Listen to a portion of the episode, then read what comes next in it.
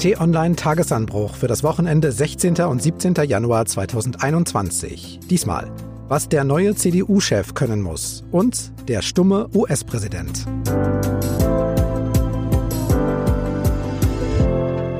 Herzlich willkommen im Wochenende und zu Ausgabe 92 unseres Wochenabschluss-Podcasts. Wenn Sie es noch nicht gemacht haben, abonnieren Sie den Tagesanbruch gern kostenlos, zum Beispiel bei Spotify. Mehr dazu am Schluss.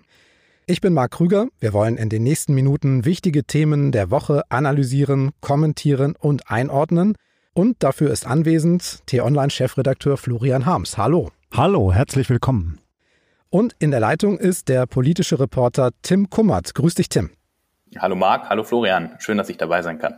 Wir wollen als erstes über einen großen Umbruch sprechen. Der steht jetzt an, hat seinen Anfang aber in der Vergangenheit. Wir hören uns rein in den Dezember 2018. In dieser Stunde, in diesem Moment bin ich von einem einzigen, alles überragenden Gefühl erfüllt, von dem Gefühl der Dankbarkeit.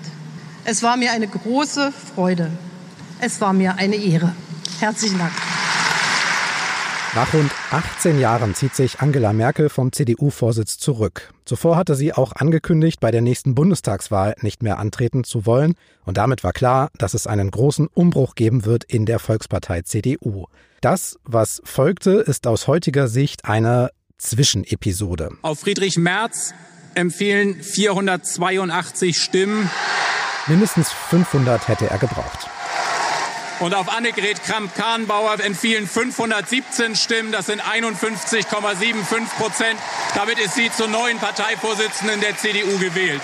Knappes Ding. Trotzdem, Kramp-Karrenbauer wird neue CDU-Chefin. Aber Ach, einige missglückte Aussagen im Karneval über Medienfreiheit, über die Fridays for Future Bewegung und eine schleppende Reaktion auf ein kritisches Video von YouTuber Rezo und ein, ein Vierteljahre später, im Februar 2020, dann das. Ich werde mich nicht um eine Kanzlerkandidatur bewerben. Und auch den Parteivorsitz will sie an den künftigen Kanzlerkandidaten abgeben. Alles soll wieder in eine Hand.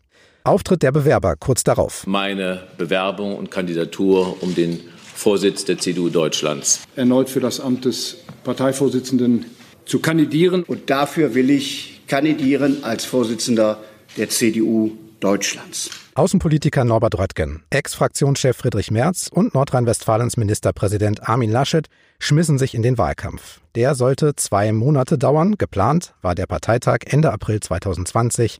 Dann kam Corona. Jetzt ist es der 16. Januar 2021 geworden. Dieser Samstag bringt beim ersten digitalen Parteitag der CDU-Geschichte die Entscheidung. Wer gewinnt, können wir jetzt am Freitag, wenn wir aufnehmen, nicht sagen. Hier geht es aber um alles, was man zum Hintergrund und den Auswirkungen seriös analytisch sagen kann. Und wir beginnen, Tim, mit der spannenden Frage, warum das Rennen überhaupt so offen, so unklar und letztlich auch so spannend ist. Keiner der drei genannten Kandidaten geht als klarer Favorit in den Parteitag. Wieso? Ich glaube, das liegt an zwei wesentlichen Punkten. Zum einen zeigt sich, dass die CDU auch nach so vielen Jahren unter Angela Merkel und dann auch unter zwei Jahren Kramp-Karrenbauer immer noch eine in Teilen zerrissene Partei ist. Dieser alte schwarze Kern, der lebt weiterhin und der ist größer, als mancher vielleicht vermutet hat. Und es gibt auf der anderen Seite mit Armin Laschet und Norbert Röttgen zwei Vertreter des sozusagen Mitte-Links-Flügels der CDU. Das ist das eine, dass die Partei eigentlich nicht wirklich einig ist und nicht komplett geschlossen auf einer Linie, warum kein klarer Favorit ausgemacht werden kann. Das andere hat mir jemand stellvertretend für viele andere Mitglieder in der Partei aus dem Fraktionsvorstand gesagt. Da hieß es, naja, das sind am Ende halt drei Männer, alle aus Nordrhein-Westfalen. Alle haben mehr oder weniger ihre Kinder zu Hause aufziehen lassen da sind die Unterschiede erstmal nicht so groß. Käme einer aus Nordrhein-Westfalen, einer aus Hessen und einer aus Hamburg, dann ließe sich vielleicht klarer ein Favorit ausmachen. So liegen die alle relativ eng beieinander. Noch ein Gedanke dazu. So ein Parteitag ist ja auch immer so ein bisschen wie ein großes Klassentreffen. Ne? Die CDU, aber auch die SPD in den 90ern weiß, dass es da auch ganz eigene Dynamiken geben kann. Eine große Rede kann viel rumreißen, eine schlechte auch. Nun läuft alles digital ab, steril, zu Hause, auf dem Sofa, am Küchentisch. Geht nicht anders, aber Florian, was macht das? Ja, das verändert diese ganze Veranstaltung. Ich war bei dem Parteitag in Hamburg dabei, als Annegret Kamm-Karrenbauer gewählt worden ist und auch ihr Generalsekretär Paul Ziemiak. Dessen Weg in diese Position sich im Wesentlichen auch auf der Tanzfläche abends bei der Party entschieden hat. Und daran sieht man ja schon, wie wichtig dann das Zusammenkommen ist. Man spricht mal hier, man spricht mal da, man trinkt ein Bier, man begegnet sich auf dem Weg zum Brezelstand. Und all das fällt jetzt eben weg. Die Delegierten werden wahrscheinlich, zumindest einige, trotzdem natürlich kommunizieren. Also es gibt einen Chat dabei und viele werden sicherlich auch WhatsApp-Nachrichten oder ähnliches austauschen. Aber es ist etwas ganz anderes und insofern eben auch ein Experiment für diese große Volkspartei, so ihren neuen Chef zu küren. Lasst uns mal gucken, wie wir hier hingekommen sind in diese Situation. Es gab anfangs eine große Eile, erinnern wir uns. Norbert Röttgen war am 18. Februar vergangenen Jahres der erste offizielle Bewerber. Friedrich Merz hatte seine Pressekonferenz für den 25. Februar angekündigt und Armin Laschet hat dann kurzfristig noch am selben Tag morgens seine Kandidatur bekannt gegeben und hatte dann ja auch noch einen Trumpf mitgebracht, nämlich Jens Spahn, der eigentlich ja selbst Ambitionen hatte, nun aber ins Team Laschet gegangen ist. Das war die Ausgangssituation. Lasst uns mal auf die Phasen seitdem gucken und schauen, Florian, wer zu diesem Zeitpunkt ganz gut im Rennen gewesen ist. Ja, schon damals waren das ja Wellenbewegungen. Also ursprünglich sind dem Friedrich Merz sehr viele Sympathien entgegengeflogen. Schon auf dem Parteitag damals, als er knapp unterlegen ist gegen äh, AKK. Und das hat er ziemlich lang, ziemlich gut ausgespielt. Es gab viele in der CDU, die mit ihm große Hoffnungen verbunden haben, eben auf ein klareres, konservatives, wirtschaftsfreundliches Profil, also jene, die das zum Beispiel in der Ära Merkel stark vermisst haben. Aber als es dann mit Corona losging, war völlig klar, jetzt steht nur noch ein Thema im Vordergrund. Und da hat natürlich so ein Ministerpräsident wie Armin Laschet einen Vorteil, weil er immer wieder in den Schlagzeilen ist. Und Norbert Röttgen hat erst schrittweise sich sehr nach vorne gekämpft. Zu Beginn, da hast du ja nachgefragt, war er ganz klar der Außenseiter. Der Parteitag wurde ja dann verschoben, zunächst auf den 4. Dezember. Wir wissen heute, auch das hat wegen der steigenden Infektionszahlen nicht geklappt. Aber zu diesem Zeitpunkt muss sich Friedrich Merz gute Chancen ausgerechnet haben. Er hat nämlich extrem verschnupft reagiert auf das erneute Verschieben der Wahl, witterte da gar eine Strategie des, Zitat, Establishments der CDU, um ihn als CDU-Chef zu verhindern. Nanu, Tim, ja, Nanu, also Herr Merz hat natürlich auch lange gewartet. Und seit Beginn der Pandemie war es nicht nur so, dass sozusagen Corona die Bühne der Exekutive eröffnet hat, sondern es war für Herrn Merz auch ganz praktisch schwieriger, seine Anhänger zu begeistern. Ich habe ihn mir angeguckt, zum Beispiel im thüringischen Apolda beim politischen Aschermittwoch. Das war unglaublich, in dieser Halle zu stehen. Die kochte. Der letzte, der so etwas in der Union auch nur ansatzweise ausgelöst hat, war, glaube ich, Karl Theodor zu Guttenberg. Das alles fiel weg, Veranstaltungen äh, fanden nicht statt. Und dann im Dezember hatte Friedrich Merz das Gefühl, da gibt es eine Art Verschwörung gegen ihn. Also seine Worte waren ja, es laufe der letzte Teil der Aktion Friedrich Merz verhindern. Wenn sich in der Partei umhört, dann sagen die einen, da liefen zwei Entwicklungen parallel. Das eine ist, dass innerhalb dieser vielen Monate, die dieser Wahlkampf ungeplant andauerte, einfach wir das Wesen von Politik erleben. Es geht zwei Wochen rauf, zwei Wochen runter. Die anderen sagen, diese lange andauernde Distanz legte eigentlich die DNA der Kandidaten frei. Und so war es für viele nicht sonderlich überraschend, dass wir dann die Explosion des Friedrich Merz vor laufender Fernsehkamera erlebten, wenn man es ein bisschen zugespitzt sagen möchte. Ja, wirklich von einem TV-Interview ist er ins nächste gegangen. Bei diesen März-Veranstaltungen merkte man, dass die Menschen, die irgendwie seine Anhänger in der CDU sind, das Gefühl haben, dass diese innerparteiliche Demokratie nicht so richtig funktioniert, dass zu viel von oben bestimmt wird. Und genau diese Stimmung bediente er vorbildlich, als er sich da so echauffiert hat. Viele von seinen Anhängern haben gesagt, das war genau richtig, endlich sagt's mal einer. Aber diejenigen, die vorher noch gezaudert haben, die vorher noch nicht sicher waren, ob es nicht doch vielleicht einen konservativen Ruck in der Union geben soll und zwischen ihm und Laschet so am Überlegen waren, wen sie da wählen, die hat er aber damit meiner Ansicht nach und von allem, was ich wahrnehme, zu großen Teilen verprellt. Dieses Wochenende steht dann aber die Entscheidung an und eins steht fest, es wird erstmal zwei Verlierer geben, die eben nicht CDU-Chef werden. Gehen wir mal durch, wenn ihr Lust habt, wer welches Risiko dabei trägt. Und fangen wir an mit Armin Laschet, Ministerpräsident in Nordrhein-Westfalen. Was ist, wenn er verliert? Armin Laschet hat von den dreien wahrscheinlich am meisten zu verlieren, weil er ein Mensch ist, der von und für die Politik lebt, weil er als Ministerpräsident natürlich auch ein Amt verteidigen muss. Und wenn man in so einem Amt eine Niederlage hinnehmen muss, und sei es auch nur für ein anderes Amt, dann werden viele auch die Frage stellen, na, hat der denn jetzt noch die Autorität, weiter sein politisches Amt in Nordrhein-Westfalen auszuüben? Mhm. Deshalb muss er wirklich auf Sieg spielen. Und für ihn könnte es wirklich prekär werden, wenn er das jetzt nicht schafft. Friedrich Merz tritt zum zweiten Mal an. Wir haben gehört, dass er im Dezember 2018 nur sehr knapp gegen Annegret Kramp-Karrenbauer verloren hat. Da ging es am Ende um 17 oder 18 Stimmen. Was ist, wenn er verliert? Wenn er verliert, dürfte er sich wahrscheinlich ins Sauerland zurückziehen und er ist ja auch kein armer Mann. Als er 2018 bei dem Parteitag antrat, hatte ich das Gefühl, es geht innerhalb der CDU wie so eine Art konservatives Fenster auf für Friedrich Merz. Die Kanzlerin war schon lange im Amt die ganzen Delegierten hatten irgendwie so ein bisschen das Gefühl, ja, was Neues, so, das würde der Partei gut tun. Dann patzte er im letzten Moment mit seiner Rede, die nicht so gut war. Aber dieses Fenster, das damals aufging, das ist, glaube ich, jetzt schon etwas kleiner geworden. Und wenn er jetzt nicht gewählt wird, ich glaube, dann geht es ganz zu. Und schließlich, Norbert Röttgen, hat der eigentlich was zu verlieren? Und wenn ja, was? Nein, Norbert Röttgen ist ganz klar der Gewinner bei diesem ganzen Prozess. Er galt ja als Außenseiter und hat sich jetzt aber deutlich vorangearbeitet, hat sich viele Sympathien erworben und wird in jedem Fall punkten. Möglicherweise wird er der Überraschungssieger, aber wenn nicht, dann hat er klar gemacht, dass in der künftigen Aufstellung in der CDU, aber natürlich auch darüber hinaus in einer neuen Bundesregierung mit ihm zu rechnen sein wird. Und das ist wahrscheinlich auch ein Stück weit sein Kalkül bei dieser ganzen Bewerbung. Also der wäre, glaube ich, schon ganz gerne Außenminister. Ich glaube auch, er ist einfach der sichere Gewinner. Im schlimmsten Fall für Norbert Röttgen bleibt er ein profilierter Außenpolitiker, der weiterhin in den Talkshows sitzt und vielen Medien Interviews gibt. Und im besten Fall bekommt er ein schönes Ministeramt.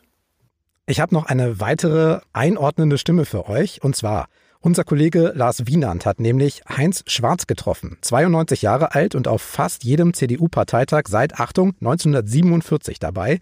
Er hat Konrad Adenauer ins Amt gewählt, Helmut Kohl und Angela Merkel, war unter Kohl auch mal Innenminister in Rheinland-Pfalz. Und er bringt mit über 90 eine, ja, große Gelassenheit mit. Sagt, die Partei wird nicht eingehen, selbst wenn eine falsch, ein falscher Mann gewählt wird. Ja, das sind ja alles Prozesse, die sich entwickeln. Möchte jemand von euch ihm widersprechen? Das glaube ich nicht. Ich glaube, dass das jetzt schon eine Richtungsentscheidung ist. Für die CDU ist es sehr ungewöhnlich, dass Vorsitzende innerhalb so kurzer Zeit ausgewechselt werden. Natürlich gab es das schon auch mal, beispielsweise bei Wolfgang Schäuble, der, glaube ich, auch etwa zwei Jahre lang CDU-Chef war. Aber an sich sehnt sich diese Partei nach Stabilität. Und wenn man jetzt sagt, naja, wir haben einen neuen Vorsitzenden und im Zweifel wechseln wir den in ein, zwei Jahren wieder aus, also ich kann mir das rein praktisch nicht vorstellen. Wir haben im September eine Bundestagswahl. Mindestens bis dahin müsste der mal im Amt bleiben. Dann gibt es eine Kanzlerfrage, dann gibt es eine neue Bundesregierung und dann wieder den CDU-Chef zu wechseln. Ich glaube, darauf haben viele Delegierte keine Lust. Die sehen sich nach Stabilität, jemanden, der diese Volkspartei, wenn möglich, auf den Prozentwerten, die sie aktuell hat, auch nach Angela Merkel stabilisiert. Da soll jetzt nicht alle ein bis zwei Jahre jemand neu gewählt werden, auch wenn die Strukturen sich vielleicht ändern mögen. Ich glaube, es kommt was hinzu und das hat dann eben doch was mit Strukturen zu tun und mit Programmatik. Denn die CDU ist in den Augen vieler ihrer Anhänger eigentlich inhaltlich entkernt. Sie steht irgendwie für alles, aber irgendwie auch für nichts ganz klar. Und das muss natürlich auch eine ganz wichtige Leistung des neuen Mannes sein, der Partei wieder ein klar erkennbares politisches Profil zu geben. Und das muss sich dann aber natürlich auch in Strukturen fortsetzen. Da muss man einiges von dem, was bislang passiert ist, sicherlich in Frage stellen. Da sind wir mittendrin bei der spannenden zentralen Frage, was muss der neue CDU-Chef vor allem machen und können? Du hast schon angefangen, Florian, sammeln wir mal. Naja, er muss natürlich, wie Florian sagt, sozusagen innerhalb der CDU einen klaren Kern wieder herausschälen. Gleichzeitig muss aber auch eine gewisse Einigkeit hergestellt werden. Das ist, glaube ich, gar nicht so einfach. Auf der einen Seite die klare Abgrenzung auch zum politischen Mitbewerber zu haben. Viele mokieren sich ja darüber, dass die CDU in der Zeit unter Angela Merkel sich zu sehr der SPD angenähert habe. Da ist, glaube ich, schon eine gewisse Sehnsucht, dass das wieder klarer abgegrenzt wird, diese zwei Parteien voneinander. Das ist das eine. Das andere ganz praktische ist, er muss irgendwie mit Angela Merkel können, die ja weiterhin im Kanzleramt sitzen wird bis September. Und er muss das können, woran Annegret Kramp-Karrenbauer unter anderem gescheitert ist, nämlich mit den Ostverbänden einen guten Umgang zu finden. Ich glaube, das ist ein ganz wichtiger Punkt, Tim, denn was man dafür als Parteichef ja braucht, Und was Kramp-Karrenbauer gefehlt hat, ist Autorität. Angela Merkel hatte die und hat die.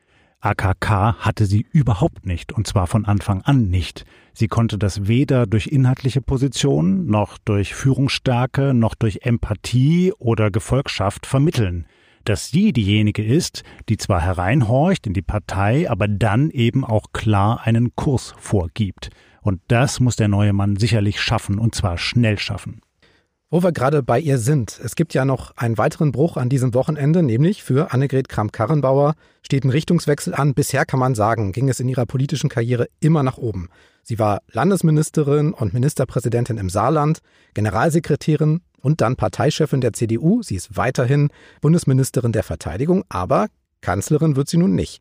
Und da steht ja die Frage im Raum für Sie, was passiert jetzt? Was wird mit AKK? Gibt es da Hinweise oder Ideen, von denen ihr wisst?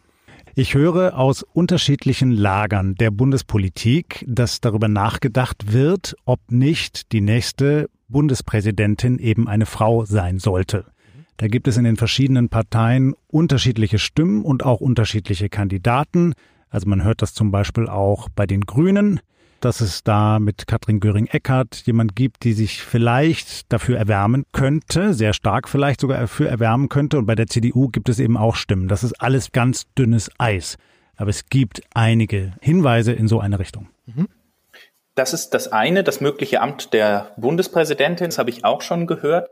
Das andere ist, äh, mir wurde zugespielt, in diesen Tagen hat ihr Büroleiter in einer WhatsApp-Gruppe, wo Abgeordnete und Kabinettsmitglieder sind, geschrieben, ich lese mal vor, wenn Sie aus diesem Kreise einige bitten würden, über den Parteitag hinaus voll dabei zu bleiben, würde ihr das sicher gut tun.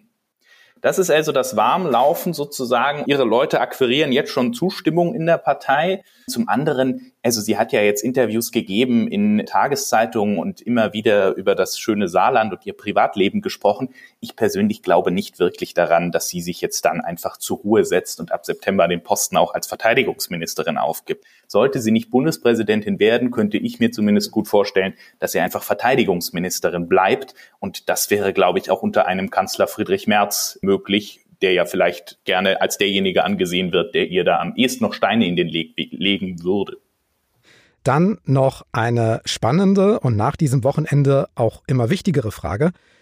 Muss denn der neue CDU-Chef auch Kanzlerkandidat und am Ende Kanzler können? Oder schaut die Union dann am Ende als Ganzes auf die Umfragen, blinzelt ein bisschen nach Bayern zur CSU-Schwester und sagt, Markus Söder, du bist der beliebteste momentan, du machst das mit dem Kanzlerkandidaten? Es gibt ganz unterschiedliche Antworten darauf, auch in der CDU. Aber das, was man am lautesten hört und was, glaube ich, auch richtig ist, ist die Antwort, ja, der neue Mann im Parteiamt muss ganz klar auch den Anspruch auf das Kanzleramt erheben, denn dabei geht es genau um diese Autorität, die ich gerade angesprochen habe. Wenn man die stärkste Partei im Lande ist, dann will man auch an den Ort, an dem man die meisten Dinge durchsetzen kann. Und wenn man den Eindruck erweckt, dass man das vielleicht nicht so genau will oder aus taktischen Gründen vielleicht dann doch eher den Söder in Stellung bringt, dann wird das die CDU schwächen. Ich glaube nicht, dass der neue Mann klug beraten wäre, das zu tun. Das glaube ich auch. Zunächst einmal ist es ja so, dass die Geschichte für einen CDU-Kanzlerkandidaten spricht. Die zwei Male, wo die Bayern das versucht haben, mit Herrn Stoiber und Herrn Strauß, ist es ja nicht äh, erfolgreich ausgegangen. Ich persönlich glaube, es hängt auch sehr davon ab, ob der neue CDU-Vorsitzende es tatsächlich wird, wie die Landtagswahlen im März und April ausgehen. Wenn dann tatsächlich immer noch die Zustimmung für den neuen CDU-Chef in der Bevölkerung ähnlich zurückhaltend ist, wie sie das aktuell bei Armin Laschet und Friedrich Merz ist, dann könnte es schon sein, dass man sagt, na gut, dann greifen wir doch auf den Mann aus München zurück, der dann die Union in den Wahlkampf für die Bundestagswahl führen soll. Gut, das Personal haben wir geklärt. Zum Schluss möchte ich mit euch nochmal auf die CDU als Partei schauen. Das war seit dem Rückzug von Angela Merkel an der CDU-Spitze Ende 2018 ein langer Kampf jetzt um die Nachfolge. Der Wechsel im Kanzleramt steht noch an und man möchte sagen, so schlecht sieht's ja nicht aus. Die Machtperspektive für den Bund ist da. Hat diese Episode Kram-Karrenbauer eurer Meinung nach geschadet? Hat der Dreikampf um die Parteispitze geschadet? Oder ist es klar, dass sich die Dinge nach so einer langen Machtkonzentration auf eine Frau an der Spitze erstmal wieder hinruckeln müssen? Also ich bin ehrlich gesagt erstaunt, wie wenig Querelen es dann in der CDU eben doch gibt. Tim hat ja einen super Report bei uns veröffentlicht, wo die Überschrift drüber stand, in der CDU steht das D jetzt für Durcheinander. Und das ist sicherlich hundertprozentig richtig. Aber die CDU schafft es eben, trotz der Tatsache, dass sie sich neu ausrichten muss, mit ganz neuem Personal, nicht in so ein Theater abzurutschen wie die SPD, wo man sich dann wirklich monatelang mit sich selbst und seinen Prioritäten und den inhaltlichen Fragen beschäftigt hat und eigentlich das Bild einer total chaotischen Truppe abgab. Die CDU schafft das hier noch besser. Das muss nicht so bleiben. Tim hat ja recht. Es könnte möglicherweise sein, dass der neue Mann es nicht schafft, einen klaren Kurs vorzugeben. Aber die Chance ist gegenwärtig da. Es wird auch ein wenig davon abhängen, wer gewinnt. Wenn Armin Laschet neuer CDU-Chef wird, dann besteht zumindest im Laschet-Lager im Moment die große Sorge, dass da die März-Anhänger schon an der ersten Verschwörungstheorie stricken werden, weil gerade jetzt sich auch in dieser Woche viele Parteiobere für Armin Laschet ausgesprochen haben. Also das März-Lager könnte, glaube ich, schwieriger mit einem Parteivorsitzenden Laschet leben, als umgekehrt das Laschet-Lager mit einem Parteivorsitzenden Friedrich Merz. Dann sage ich an dieser Stelle herzlichen Dank für deine Einschätzung, Tim. Sehr gerne. Auch in den USA steht ein Umbruch in der Politik an. Kurz vor Ende seiner vierjährigen Amtszeit hat Präsident Donald Trump Historisches erreicht.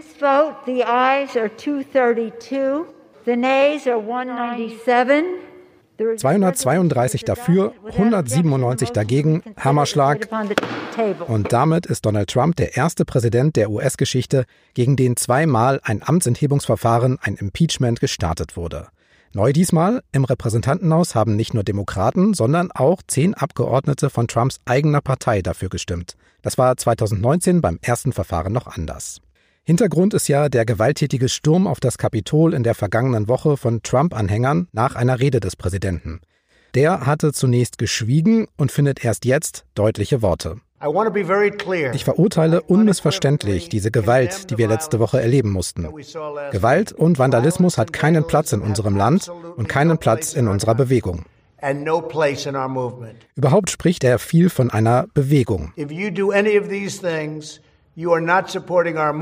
Wenn ihr etwas Gewalttätiges macht, unterstützt ihr unsere Bewegung nicht damit. Ihr greift sie an. Und ihr greift unser Land an. Das lassen wir nicht zu. Florian, diese fünf Minuten Video von Trump, die waren eigentlich das präsidialste, die präsidialste Rede von Trump, die ich zumindest im Ohr habe. Hätte er die mal vorher gehalten. Jetzt ist es doch eigentlich zu spät. Das Impeachment gegen ihn ist ja gestartet. Ja, und sie sind ja nicht ernst zu nehmen. Das hat er aus taktischen Gründen gemacht. Wir wissen, dass er von seinen Beratern gedrängt worden ist, sich öffentlich zu distanzieren, weil er sonst fürchten muss, wirklich auch juristische Probleme zu bekommen.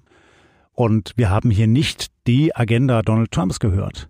Es gibt sogar einige Beobachter, die sagen, er macht das ganz bewusst, unterschiedliche Botschaften auszusenden und er schafft es sogar, wenn er sich distanziert, seinen Getreuen, äh, auch diesem Mob zu signalisieren, na, so ganz so meine ich das ja gar nicht. Es gibt sogar einige Leute, die Botschaften in die Farbe seiner Krawatten hineingeheimnissen mhm. und sagen, wenn er eine rote Krawatte anhat, dann sagt er uns, was er wirklich denkt.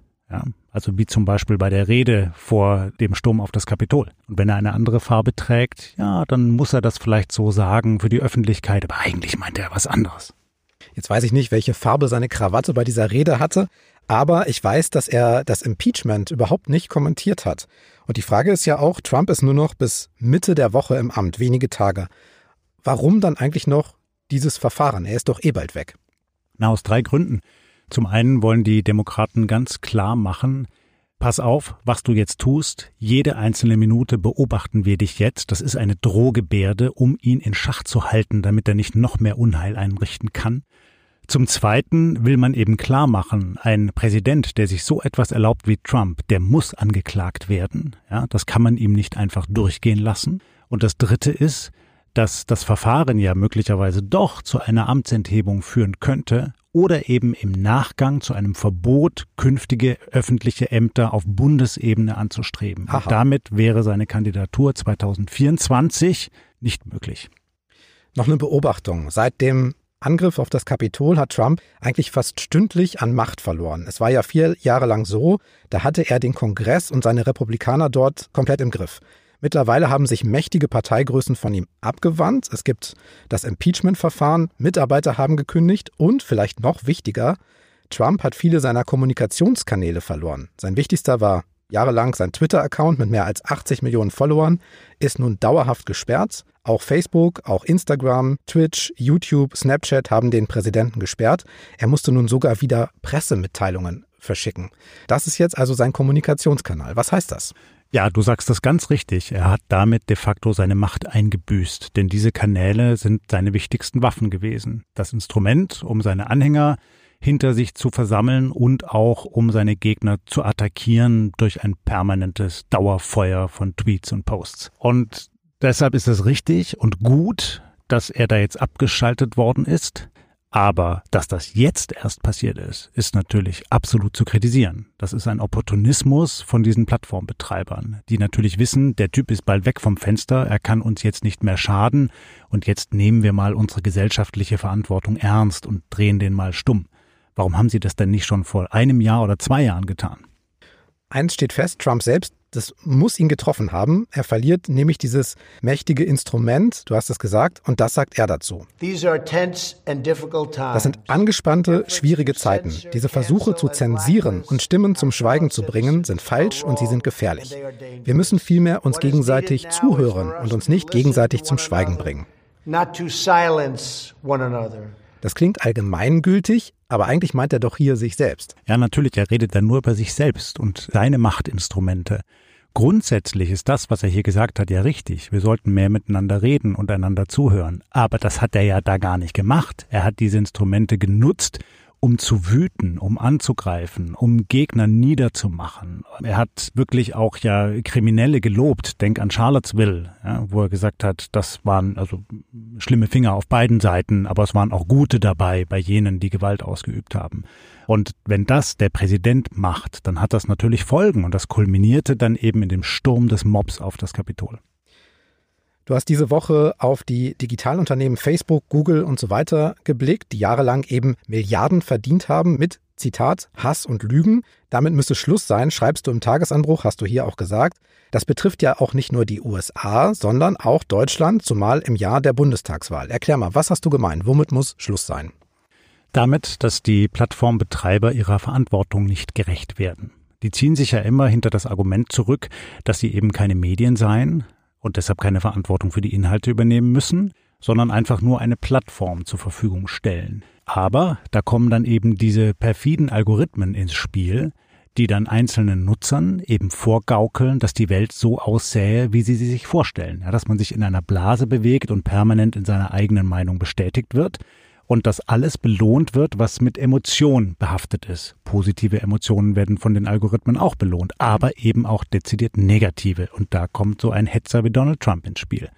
Und wir haben das hier in Deutschland eben auch gesehen. Nimm mal beispielsweise Beiträge der AfD in den sozialen Medien. Die haben eine völlig überproportionale Verbreitung erfahren in den vergangenen Jahren.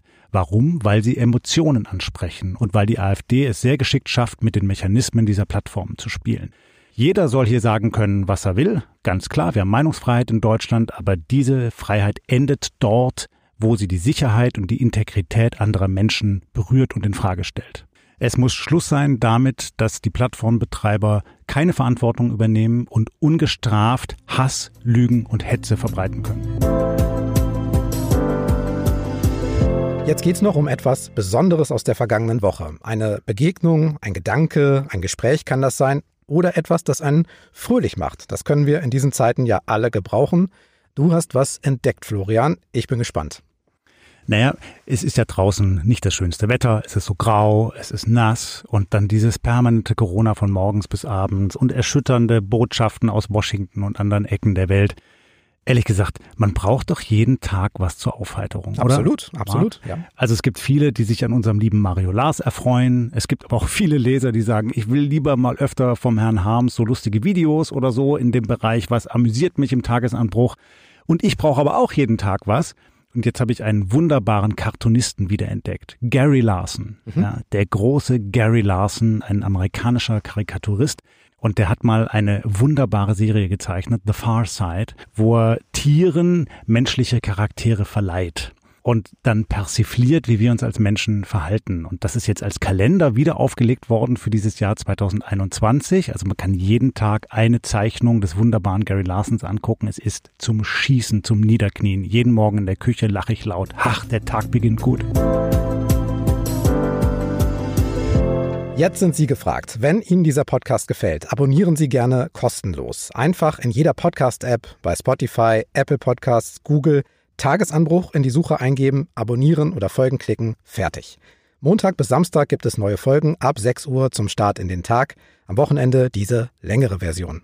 Feedback interessiert uns ebenfalls. Schreiben Sie uns gern eine E-Mail an podcasts.tonline.de mit Kritik oder auch ein paar netten Worten. Freuen wir uns. Genauso wie über gute Bewertungen bei Apple Podcasts. Danke dafür und ein extra Gruß an unsere Stammhörer, die täglich reinhören. Für heute war's das. Ich sage Danke fürs Hören, Tschüss und bis zum nächsten Mal. Tschüss, bleiben Sie bitte gut gelaunt, gesund und uns gewogen.